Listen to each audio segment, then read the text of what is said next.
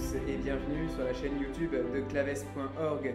N'oubliez pas de rejoindre notre chaîne, de vous inscrire à la newsletter de notre site, de télécharger notre application pour continuer à vous former à mieux connaître le Christ. Aujourd'hui, libérés par le Christ, nous méditons sur l'incarnation et sur la rédemption. Nous, nous sommes blessés par le péché originel, notre nature est blessée par le péché originel. En Adam et Ève, nous avons perdu l'héritage de la grâce et nous sommes grevés en outre par des tendances, par des inclinations désordonnées qui nous rendent le mal plus facile à réaliser que le bien. Dieu aurait pu nous laisser dans ce triste sort, librement endossé par le refus de sa grâce, mais tel n'a pas été son dessein. Non, à la malice et à l'ingratitude du péché originel, Dieu a répondu par la suréminente gratuité de la rédemption. Mirabilius reformasti, dit le prêtre dans la prière de l'offertoire lorsqu'il verse la goutte d'eau dans le calice. Dieu qui avait créé la nature humaine d'une manière admirable, l'avait restaurée d'une manière plus admirable encore. Oui, au moment où le prêtre infuse la goutte d'eau dans les calices du vin, ce que nous disons, c'est que le plan B de Dieu est plus beau encore que son plan A. Il est meilleur. Plutôt que de nous laisser dans notre fange ou de nous replacer dans l'état originel comme si de rien n'était, Dieu a choisi de nous sauver d'une manière radicalement nouvelle, de nous diviniser en nous rendant conformes à l'image de son Fils. Et c'est ainsi que le Verbe éternel de Dieu, la parole incréée dans laquelle le Père se connaît de toute éternité, qu'il aime depuis toujours, d'un élan qui est lui aussi une personne, le Saint-Esprit, cette seconde personne de la Trinité indivisible, le Verbe, le Fils, à un moment de notre histoire, a assumé une nature humaine semblable en tout à nous, sauf le péché. Et pourquoi? Pourquoi cela?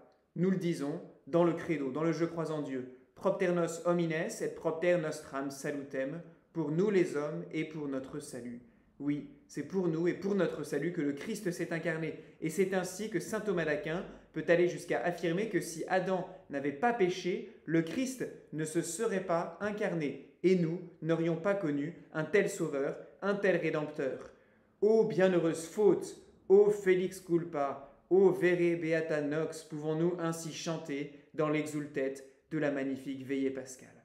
Et quel est ce plan B de Dieu, ce plan B meilleur que le plan A? Eh bien, c'est de nous faire redevenir ses fils en nous incorporant à son Fils unique et éternel, en nous incorporant au sens propre, c'est-à-dire en nous faisant devenir les membres de son corps. Et c'est la mission sublime de l'Église, rassembler tous les hommes de bonne volonté autour du Christ ressuscité et glorieux pour en faire des fils dans le Fils, rendus conformes à son image, animés de l'intérieur par son esprit. Cette motion intérieure qui nous fait ressembler toujours plus au Fils, qui nous transforme peu à peu de l'intérieur en son image, c'est la grâce, la vie divine partagée, cette participation créée à la vie de la Sainte Trinité. Or, la grâce, l'amitié divine avait été donnée au Jardin d'Éden, à l'homme et à la femme, mais elle avait été, avait été refusée. Et avec elle, l'homme perdait toute possibilité de se retourner par lui-même vers Dieu. Ce drame n'aurait jamais pu être surmonté si Dieu n'avait pas à nouveau fait un pas vers nous pour nous redonner sa grâce, assortie d'une modalité nouvelle, plus belle encore. Depuis lors, la grâce ne nous est pas donnée directement, elle nous est donnée par le Christ. Ce n'est pas seulement une amitié divine, c'est une filiation. Cette grâce, elle peut être dite christique ou christo-conformante parce qu'elle nous fait ressembler à Jésus pour nous faire entrer par lui en Dieu. Et cette grâce rendue nous est méritée par Jésus et nous est communiquée par Jésus. Elle nous est méritée par Jésus dans son sacrifice. En effet, la principale conséquence de cette rupture violente de la relation de l'homme à Dieu qu'était le péché originel se trouvait pour l'homme dans son incapacité à poser son acte le plus élevé, celui qui lui fait manifester à Dieu sa dépendance, son adoration, son action de grâce. Cet acte, c'est l'acte de sacrifice. Par le sacrifice, l'homme, dès le paradis terrestre, devait marquer à Dieu sa préférence absolue, sa dépendance radicale, son adoration profonde. Par le sacrifice, l'homme, qui est un être concret, enraciné dans le concret, abandonne à Dieu des réalités sensibles afin de lui montrer qu'il évalue son amitié bien au-dessus de toutes les réalités matérielles. Et la chose sacrifiée, finalement, importe peu. Ce qui compte, c'est l'acte intérieur de dévotion, d'offrande, qui est manifesté par ce geste extérieur. Or, par le péché, la volonté de l'homme s'est trouvée irrémédiablement détournée de Dieu, comme une boussole qui aurait perdu le nord et qui serait incapable de se réorienter par elle-même. L'acte intérieur de l'homme ne pouvait plus être vrai par rapport à Dieu et toute tentative de rendre un sacrifice dans l'état de nature déchu équivaut à une hypocrisie, hypocrisie encore renforcée par les modalités maladroites, voire perverses, des rites humains jusqu'aux sacrifices les pires. Pour que le sacrifice, l'acte le plus élevé, le plus haut de l'homme, constitutif de sa relation à Dieu, soit de nouveau rendu possible, il fallut qu'il soit sauvé. Et qui pouvait sauver le sacrifice, sinon le seul être apte à rendre à nouveau à Dieu en notre nom un sacrifice acceptable, le seul homme dont la volonté ne soit pas détournée de Dieu, qui puisse offrir un don d'une valeur infinie pour réparer l'offense infinie de notre refus. Bien sûr, il fallait que notre sacrifice soit sauvé par le sacrifice du Christ, que l'acte qui sauve le sacrifice soit un acte théandrique, c'est-à-dire un acte posé par un homme qui est aussi un Dieu. Cet acte peut ainsi être offert en notre nom, 100% humain, par un homme, mais recouvrir une valeur infinie parce qu'il est 100% divin, l'acte de Dieu. Cet acte, c'est le sacrifice offert par Jésus sur la croix, le don de sa vie. Il n'y a pas de plus grand amour que de donner sa vie pour ceux qu'on aime, avait-il dit, ou encore Dieu a tant aimé le monde qu'il a donné son Fils afin que par lui le monde soit sauvé, avait annoncé Jésus à Nicodème. Et cet acte théandrique, ce sacrifice parfait, il a été accompli à un instant de notre histoire, peut-être le 7 avril de l'an 30, vers 15 heures, aux portes de l'antique Jérusalem. Cet acte temporairement marqué continue jusqu'à aujourd'hui. Oui, parce qu'il porte une dimension qui transcende le temps. En effet, l'acte extérieur d'immolation, bien sûr c'est un fait historique, passé, mais l'acte intérieur d'offrande, d'oblation de soi, qui lui donne tout son sens, qui en est l'âme, il a été posé par une volonté humaine dans le temps, mais aussi par une volonté divine et donc éternelle. Et cet acte, ainsi, posé par la volonté humaine, mais aussi la volonté divine de Jésus, perdure toujours aujourd'hui. C'est ce qui fait l'unité du sacrifice du Christ, accompli une fois pour toutes sur la croix et renouvelé des millions de fois à la Sainte Messe. Un seul sacrifice où est offerte une seule victime par un seul prêtre manifestant un seul acte de dévotion intérieure.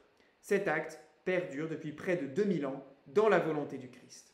Alors, comment pouvons-nous recevoir les bienfaits de ce sacrifice qui nous a obtenu le pardon de la faute éternelle et qui nous rend dignes d'être à nouveau graciés, reçus par Dieu, non seulement au titre d'amis, mais même au titre de fils? Eh bien, il faut que notre sacrifice, l'acte de notre relation à Dieu, soit sauvé par le sacrifice du Christ. Il faut que notre offrande soit englobée dans la sienne afin d'être rendue acceptable et salutaire. Il faut que notre acte intérieur de dévotion vienne rejoindre celui de Jésus qui perdure depuis 2000 ans. Comment cela? Eh bien nous sommes corps et âme, matière et esprit, et donc nous ne saurions nous contenter d'une religion, d'un sacrifice purement intérieur. C'est l'illusion des modernes, la stratégie démoniaque de l'enfouissement du sacré. Non, il faut que notre acte intérieur, celui qui nous relie vraiment à Dieu, soit manifesté extérieurement.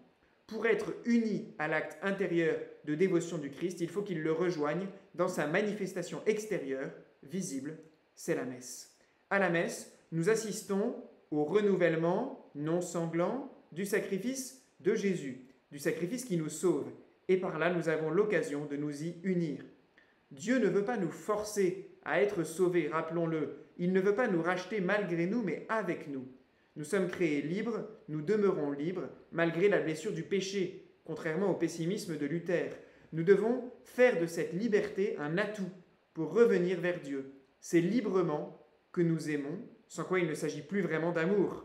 C'est librement que nous nous unissons donc au sacrifice du Christ afin que notre volonté soit incluse, englobée dans la sienne, et que notre acte intérieur d'offrande soit présenté à Dieu dans le sien, et ainsi rendu acceptable.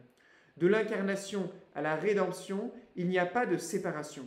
C'est un seul et même mystère qui est renouvelé à chaque messe, comme le rappelle le dernier évangile, le magnifique prologue de Saint Jean, afin que nous puissions y être unis et en recevoir les bienfaits. L'économie sacramentelle, c'est cette disposition divine par laquelle nous sommes rejoints par la grâce, corps et âme, nous sommes sauvés intérieurement par des signes extérieurs. L'invisible nous est transmis par l'intermédiaire du visible. Le Verbe se fait chair, il habite parmi nous, il perpétue chez nous sa présence par l'Église qui vient nous toucher par les sacrements. Oui.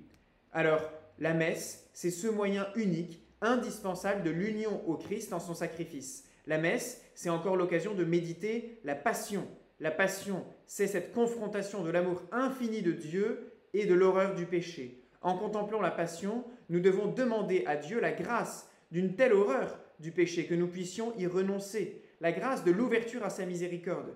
Le prix du péché, c'est la passion de Christ. Ce n'est pas pour rire que je t'ai aimé, disait Jésus dans une révélation à Saint-Angèle de Foligno, ou encore Blaise Pascal écrivait dans sa nuit de feu, j'ai versé telle goutte de sang pour toi. On récolte, dans la méditation de la passion du Christ, une sainte crainte de Dieu, la grâce de la componction, c'est-à-dire de la connaissance intérieure de la détestation de nos péchés, le renoncement affectif aux choses de ce monde, qui représente pour nous une occasion de péché, la vraie humilité.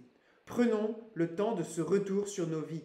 Quels sont nos attachements? Quels sont nos freins? Quelles sont les occasions de péché dont nous ne parvenons pas à nous séparer? Demandons en particulier à Marie la grâce de la chasteté parfaite, de la pureté de cœur, bien sûr. Saint Ignace de Loyola recommandait encore, et même la considération de l'enfer, de méditer ce mystère affreux, non pas pour nous faire peur, mais pour n'y pas tomber. Sainte Thérèse d'Avila vit elle aussi l'enfer et la place qu'elle y occuperait si elle ne devenait pas sainte. Les enfants de Fatima virent encore l'enfer, non pas comme une menace personnelle, mais, puisque la dame leur avait promis de les recevoir un jour au ciel, mais comme une raison, une nécessité supplémentaire de prier, de se sacrifier pour les pécheurs. La première souffrance qui fait l'enfer, c'est la perte de Dieu. La seconde, c'est le remords de conscience. La troisième, c'est que le sort des damnés ne changera jamais, disait Sainte Faustine. Beaucoup doutent de l'existence de l'enfer, mais la meilleure ruse du diable, disait Baudelaire, c'est de faire croire qu'il n'existe pas.